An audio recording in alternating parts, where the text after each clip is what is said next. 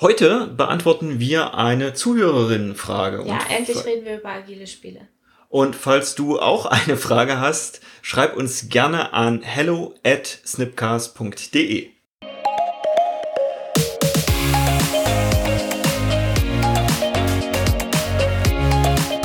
Hallo ihr Lieben und herzlich willkommen zum Snipcast, deinem Podcast für Agilität, Persönlichkeitsentwicklung, Psychologie und allem, was für dich, Teams und so weiter relevant ist. Wir machen natürlich die Welt gemeinsam zu einem besseren Ort und los geht's.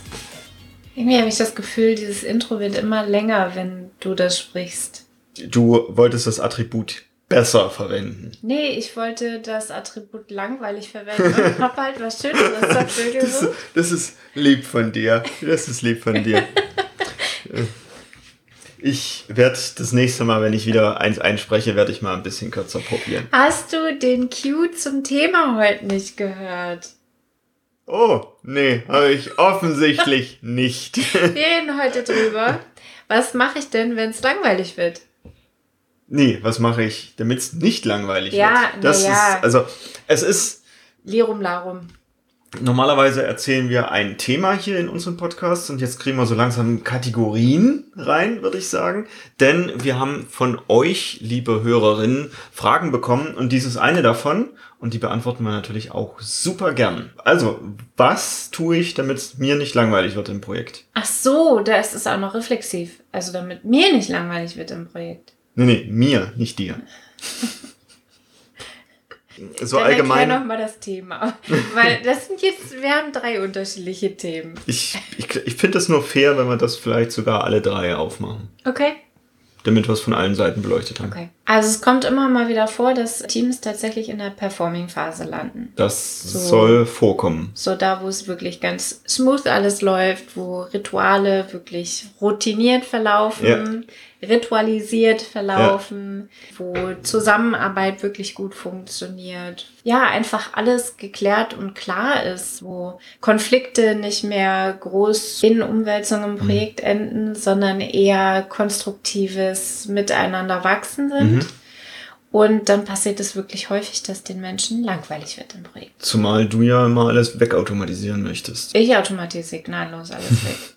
Kann vorkommen. Das ist die wirtschaftliche Perspektive. Also aus der projektleitenden Perspektive, aus der wirtschaftlichen Perspektive ist es ein Idealzustand.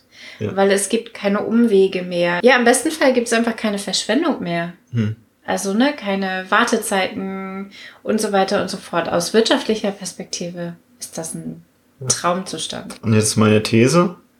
Ich glaube, das Gehirn mag das nicht. Das Gehirn mag das überhaupt nicht. Den Menschen wird langweilig, wenn klar ist, wann Retrospektive ist und was für eine Art von Retrospektive da stattfindet und welche Form von Maßnahmen da wahrscheinlich stattfindet und so. Und wir kennen es ja auch so ein bisschen aus Beziehungstheorien, ne, dass auch in Freundschaften oder in Partnerschaften irgendwann so dieser Punkt kommt, wo die Beziehung einfach eine andere Dimension einnimmt Mhm. weder besser noch schlechter, aber halt einfach anders. Man weiß so viel übereinander, dass man Hypothesen über den anderen aufstellen kann, die sehr wahrscheinlich auch zutreffen. Mhm. Und das nimmt ganz, ganz viel Komplexität raus, aber eben auch ganz, ganz viel Spannung. Mhm. Gut, von welcher Seite wollen wir es denn als erstes betrachten? Das ist mir egal. Fangen wir doch mit der Scrum Masterin an, weil Der das, langweilig wird. die die Gefahr sieht, dass ihr langweilig werden könnte. Frisch aus der Ausbildung raus und jetzt... Dann ist eh nicht langweilig. Ja, weiß ich doch, weiß ich doch, aber ich kann mir vorstellen, dass da die, die eine oder andere die, die Gefahr da drin sieht und ich kann mir vorstellen, dass viele unserer Hörerinnen Scrum Masterinnen sind. Also, wenn dir als Scrum Master langweilig wird, dann nutzt die Zeit für irgendwelche Lernprojekte, nutzt die Zeit, um irgendetwas noch geiler, noch anders zu machen, um das Refinement mal umzustellen, um die Retrospektive mal anders zu machen, dich in Communities einzubringen und auszutauschen, um neue Themen dir anzugucken, zum Beispiel DevOps oder Flight Levels oder irgendwelche Themen, die jetzt so noch nicht naturgemäß wahrscheinlich in Scrum auftauchen, aber sehr interessant sein können, um den Horizont zu erweitern. Also mein erster Gedanke war jetzt auch, also Lernen. wenn Zeit übrig bleibt, genau, lernen. Und unsere beliebteste Folge auf YouTube ist Hospitation. Das ist eine gute Idee, wenn plötzlich Zeit übrig bleibt, die eben für Hospitationen zu ja. nutzen, in beide Richtungen. Genau, selbst hospitieren zu gehen, aber eben auch Hospitanten zu sich einzuladen. Genau. Dann natürlich Communities organisieren und ähnliches, das eigene Wissen streuen, an der Organisation arbeiten. Also unzählige Möglichkeiten tun sich da plötzlich auf. Vor allem, wenn man ein gut laufendes Team hat, wo vieles im Zweifelsfall auch von selbst aufgefangen mhm. werden könnte und ich dadurch dann eben die Kapazitäten wirklich mal in der Organisationsentwicklung und so ja. verbringen könnte.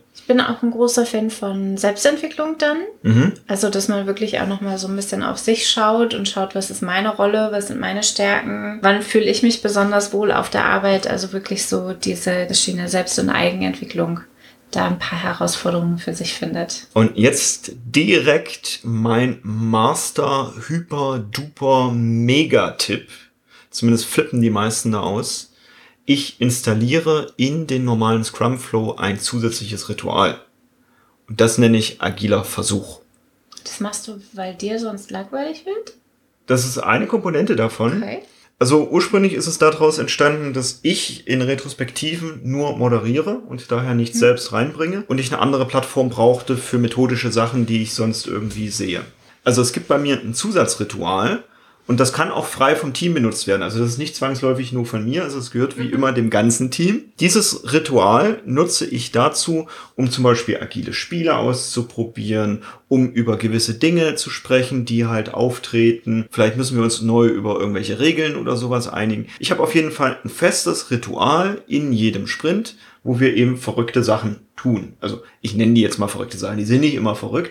Nur das ist so ein eine Sache, da kann ich auch relativ viel Energie reinstecken, um diese Sache noch cooler zu machen, um mich mit noch mehr Spielen zu beschäftigen, um die vielleicht auch noch weiterzuentwickeln. Also jetzt nicht nur einfach Spiele des Spielens wegen, sondern weil ich in diesen Spielen sehr viel Verhalten sehen kann und eben auch Dinge beibringen kann über ein Modell.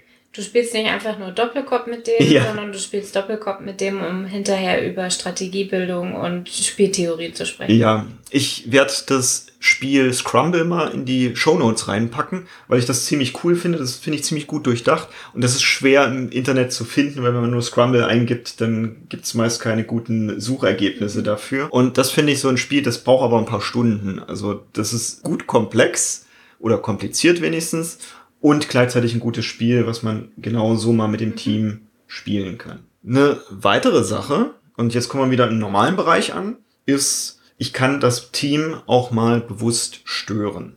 Also jetzt nicht im Sinne von, ich will, dass die quasi nicht mehr arbeitsfähig werden. Aber jetzt erzählst du nicht Sachen, wo dir lang, was du tust, damit dir nicht langweilig wird.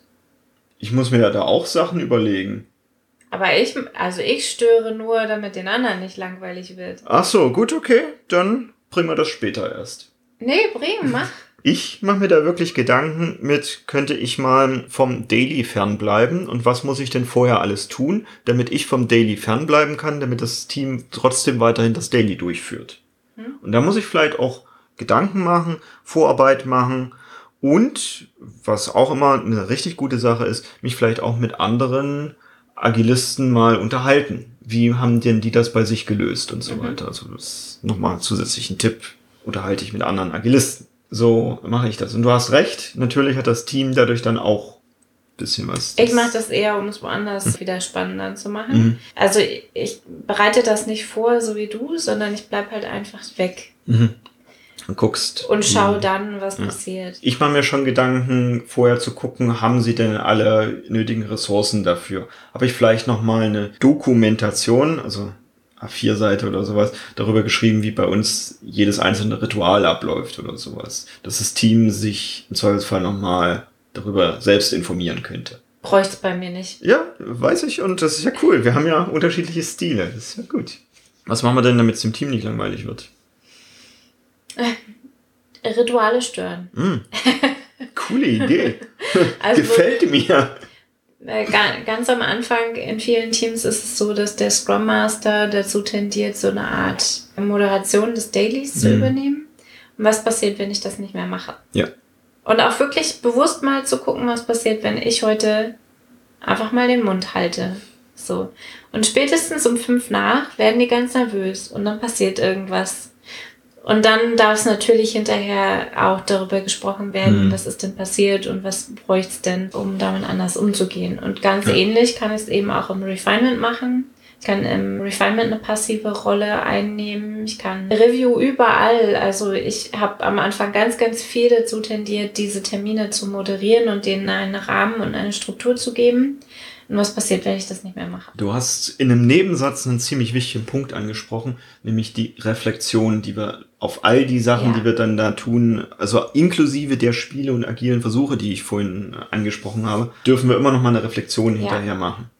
Also es ist nicht einfach nur getan haben und dann wird schon alles gut, sondern mal darüber sprechen. Ich stelle auch manchmal Rituale ein bisschen um. Mhm. Also man kann ja ein Daily nach Personen durchgehen oder eben nach User Story durchgehen.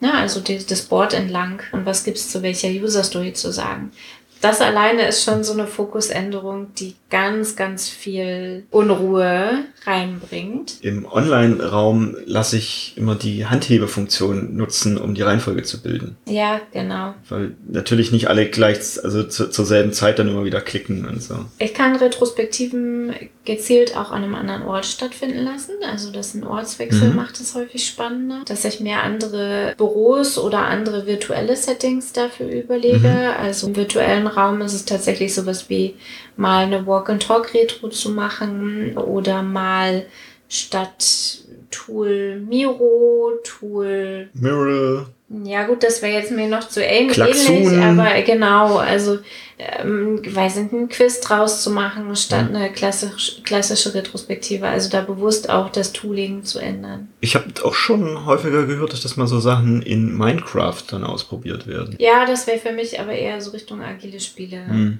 okay. mäßig. Finde das ein super Tipp, die Rituale eben umzustellen. Also gerade in Retrospektiven, in Plannings, in Reviews haben wir unzählige Möglichkeiten, wie wir das verschieden machen können. Also ich würde es nicht jedes Mal machen. Ich glaube, das wäre ein bisschen zu viel. Auch weil dann erwartet wird, dass wir immer wieder irgendwas Halligalli-mäßiges aufstellen. Ich habe die Beobachtung gemacht, dass Teams so etwa alle halbe Jahre da mal so ein Shift drin brauchen, um das mal irgendwie ein bisschen anders zu betrachten. Und dadurch wird in Summe das jedes Mal auf eine Ebene höher gehoben, ist mein Gefühl. Also auch Schätzmethoden. Also alle halbe Jahre die Schätzmethode zu ändern. Mhm. Finde ich grandios. Zeiten für Meetings kann man auch ändern. Mhm. Also bewusst gemeinsam im Team das Experiment besprechen, was passiert wenn wir jedes Ritual zur Hälfte kürzen. Und einfach mal ausprobieren, ja. was dann passiert. Ob die Oberflächlichkeit, die dann entsteht, den Nutzen, also die Zeitersparnis, ob das dann aufwiegt und was passiert, wenn wir die Zeit verdoppeln. Ne? Also bewusst solche Zeitexperimente einzubauen, weil wir uns ja entsprechend der Zeit, die wir haben, auch ganz anders verhalten. Dann mag ich die Janina-Methode, also bei mir heißt sie so, bei dir wird die sicherlich anders heißen, sich für jedes Jahr irgendeine neue abgefahrene Sache vorzunehmen. Aha.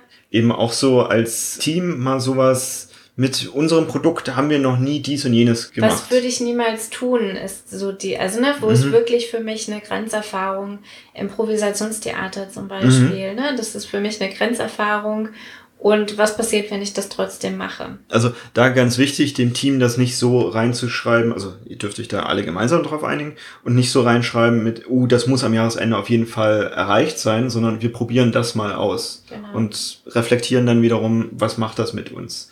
Und daher würde ich, ja, da möchte ich garantieren, da wird niemand langweilig dadurch. Mhm, ja, es gibt ganz, ganz viele Tipps und Tricks, was so in diese Richtung Mindshift geht, auch in dem Buch Mindshift von Svenja Hofert. Mhm. Ich glaube, das sind 30 verschiedene Perspektivwechselmethoden drin, mhm. die man für sich selbst oder eben auch für Gruppen und Teams ganz gut anwenden kann. Also wenn ihr danach Inspiration sucht, dann leiht euch das Buch oder kauft es euch. Das ist wirklich eine ganz gute Quelle, Quelle ja. für so eine Tellerrand. Springer-Aktion. Dann haben wir jetzt ja schon erfahren, ich habe in der Vergangenheit primär mit IT-Teams gearbeitet. Da kann man natürlich technologisch immer mal wieder was Neues mhm. einführen. Mhm. Und gerade ich hatte, und wir sind jetzt zehn Jahre in der Vergangenheit, in dieser Zeit eher das Thema, Teams auch dazu zu motivieren, Testautomatisierung und sowas zu machen da ist, steckt auch nochmal viel drin, weil die Teams, die ich damals übernommen hatte, war immer so mit, oh mein Gott, das ist so viel Arbeit, das jetzt erstmal noch zu machen. Und dann machen wir ja hier ganz lange nichts mehr. Und das immer Stück für Stück da nochmal so ein bisschen dran zu bauen und dann auch zu sehen, wie sich die Qualität plötzlich verbessert von, von dem Produkt, was wir da entwickeln. Das kann heutzutage anders sein, das weiß ich nicht so genau. Das kann ich mir gut vorstellen, aber genauso neue Technologien immer mal wieder einbringen. Was passiert, wenn wir unser Tool in die Cloud bringen? Oder wenn wir mal das User Interface komplett umstellen. Mhm. Heutzutage kann man ja auch viele Sachen als. Web ich habe ein Projekt, da machen wir gerade beides gleichzeitig. Ich weiß, ich überlege mir gerade, ob das so smart ist. Aber offensichtlich war es gerade angebracht. Und das ist niemandem langweilig. Es ist niemandem langweilig. Es steckt immer sehr viel fürs Team da drin, wenn sie sich selbst weiterentwickeln können und da eben auch ja. genauso dieses Lernen. Und daher ist auch gerade für High-Performing-Teams eine meiner Empfehlungen, entwickelt die Teammitglieder so weiter, dass sie tendenziell auch auf lange Sicht das Team verlassen würden, weil sie neue Fähigkeiten errungen haben. Da war ich auch gerade, ich habe an die Skill-Matrix gedacht. Du auch? Du ich habe noch nicht an die Skill Matrix okay. gedacht. Ich dachte nur daran, dass in meinen Teams häufig sich Scrum Masterinnen dann mhm. entwickeln. Mhm. Also es gibt meist eine bis zwei Personen, die haben richtig Bock da drauf und auch das Potenzial in sich, wo ich dann natürlich gerne fördere. Was natürlich aber auch bedeutet, dass diese Personen sich auf lange Sicht wahrscheinlich aus diesem Team herausentwickeln können.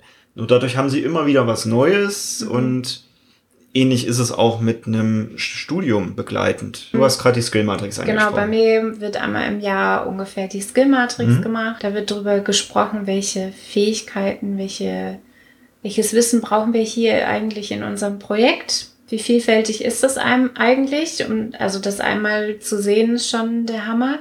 Und da sind meine Skills und Fähigkeiten natürlich genauso drin. Und dann wird geschaut, wie ist denn der Wissensstand und wie ist der Interessenstand in diesem Bereich. Und dann wird darüber gesprochen, wie können wir die Leute, die ein besonders hohes Interesse an einem bestimmten Thema haben, mehr in diesem Thema involvieren oder dahin entwickeln, dass sie in diesem Thema eben mehr Wissen aufbauen können. Mhm. Und das ist tatsächlich häufig was, was so, so ein bisschen wie ein Vision Board immer im Projekt ein bisschen mitläuft und ganz von alleine sich die Leute da so ein bisschen hinentwickeln, nur weil man einmal drüber gesprochen hat. Also mhm. das finde ich, es braucht nicht so viel Natürlich sprechen wir über Maßnahmen, aber es braucht jetzt nicht so viel Maßnahmen, verstärkte Maßnahmen, Nachverfolgung für dieses Thema, sondern meistens machen die Leute das eben mit Erlaubnis selbst. Ja. Dann für mich noch Team-Events, wie auch immer die aussehen mögen. Wir beide sind riesen zumindest mein Eindruck, unterstelle ich dir jetzt einfach, Riesenfans davon, verschiedene Kulturen auch im Team zu haben. Die kennen wir natürlich nicht alle. Also auch mhm. ich kenne die nicht alle. Und ich finde das sehr schön, wenn wir da auch so einen gewissen Abgleich im Team haben. Und dadurch ist auch immer wieder irgendwas Neues mhm. und wir brauchen halt gewisse Events dafür, um uns allein nur über die Hausmannskost, die wir zu Hause erlebt haben, auszutauschen und die vielleicht auch mal mitzubringen oder gemeinsam mal mhm. zu kochen und so weiter. Unzählige Möglichkeiten. Ich lade da auch gerne ehemalige mit ja. ein weil die häufig so dieses Teamgefühl auch nochmal mhm. ein bisschen verstärken. Ne? Wenn man von außen nochmal reflektiert bekommt, wie cool die Zeit im Team war, dann habe ich halt dieses, die Leute bleiben tendenziell länger, weil sie wirklich zu wertschätzen wissen, wie toll das im Team war. Ich habe jetzt noch gerade gedacht an Slacktime. Ja. Auch da haben wir eine ganze Podcast-Folge zu gemacht. Also Slacktime, wenn dich das Thema interessiert, hör dir die entsprechende Folge nochmal an. Henry verlinkt die hier im Begleittext nochmal. Bei Slacktime geht es darum, dass Sie während der Arbeitszeit sich Themen angucken können dürfen, die in Ihrem Interessensbereich liegen und die im weitesten Sinne irgendwas mit Ihrer Arbeit zu tun mhm. haben. Das muss nicht zwingend was mit dem Projekt zu tun haben, kann im Rahmen, das hat irgendwie was mit Arbeit zu tun, reicht mir das komplett aus. Und das kann auch bei der Scrum Masterin oder der Product Ownerin natürlich auch sein. Und was ich in den letzten Jahren häufiger sogar gesehen habe, ist, dass dann verschiedenste Scrum Masterinnen anfangen, einen firmeninternen Podcast einfach zu mhm. starten mhm, ja. oder ähnliches. Und so auch Geschichten zu teilen, die wirklich zur Kultur der eigenen Firma eben auch ja, gehören. Genau. Haben wir noch eine Dimension, auf die wir drauf gucken können? Du hast am Anfang unterschieden zwischen äh, dem Team könnte langweilig werden und dem Team ist langweilig geworden. für mich wären die Maßnahmen dieselben. Für mich auch. Daher war ich überrascht, dass sich das Gespräch in diese Richtung entwickelt hatte. Sehr cool. Wir können vielleicht noch auf die Product Ownerin gucken. Ja. Da ist meine dringende Empfehlung Marketing. Kann man nicht genug machen und sehe ich zu selten. Also da wirklich Marketing. Und ansonsten all die Sachen, die wir für die Scrum Masterin und das Team, wozu auch die Product Ownerin gehört, gesagt haben, treffen da natürlich auch zu. Und ich kann mir natürlich auch mehr so Stakeholder Management oder auch Besuche auf Messen und sowas für neue Innovationen ja. vorstellen, wo man sein Netzwerk mehr erweitert und eben auch wieder neue Sachen mit ins Team zurückbringt. Ja, gerade dieses Thema projektspezifische Messen oder produktspezifische Messen ist ein riesen Gamechanger für Product OwnerInnen, weil da einfach so viel Inspiration und Feedback und all das Ganze kommt. Das ist ein wichtiges Thema, ja.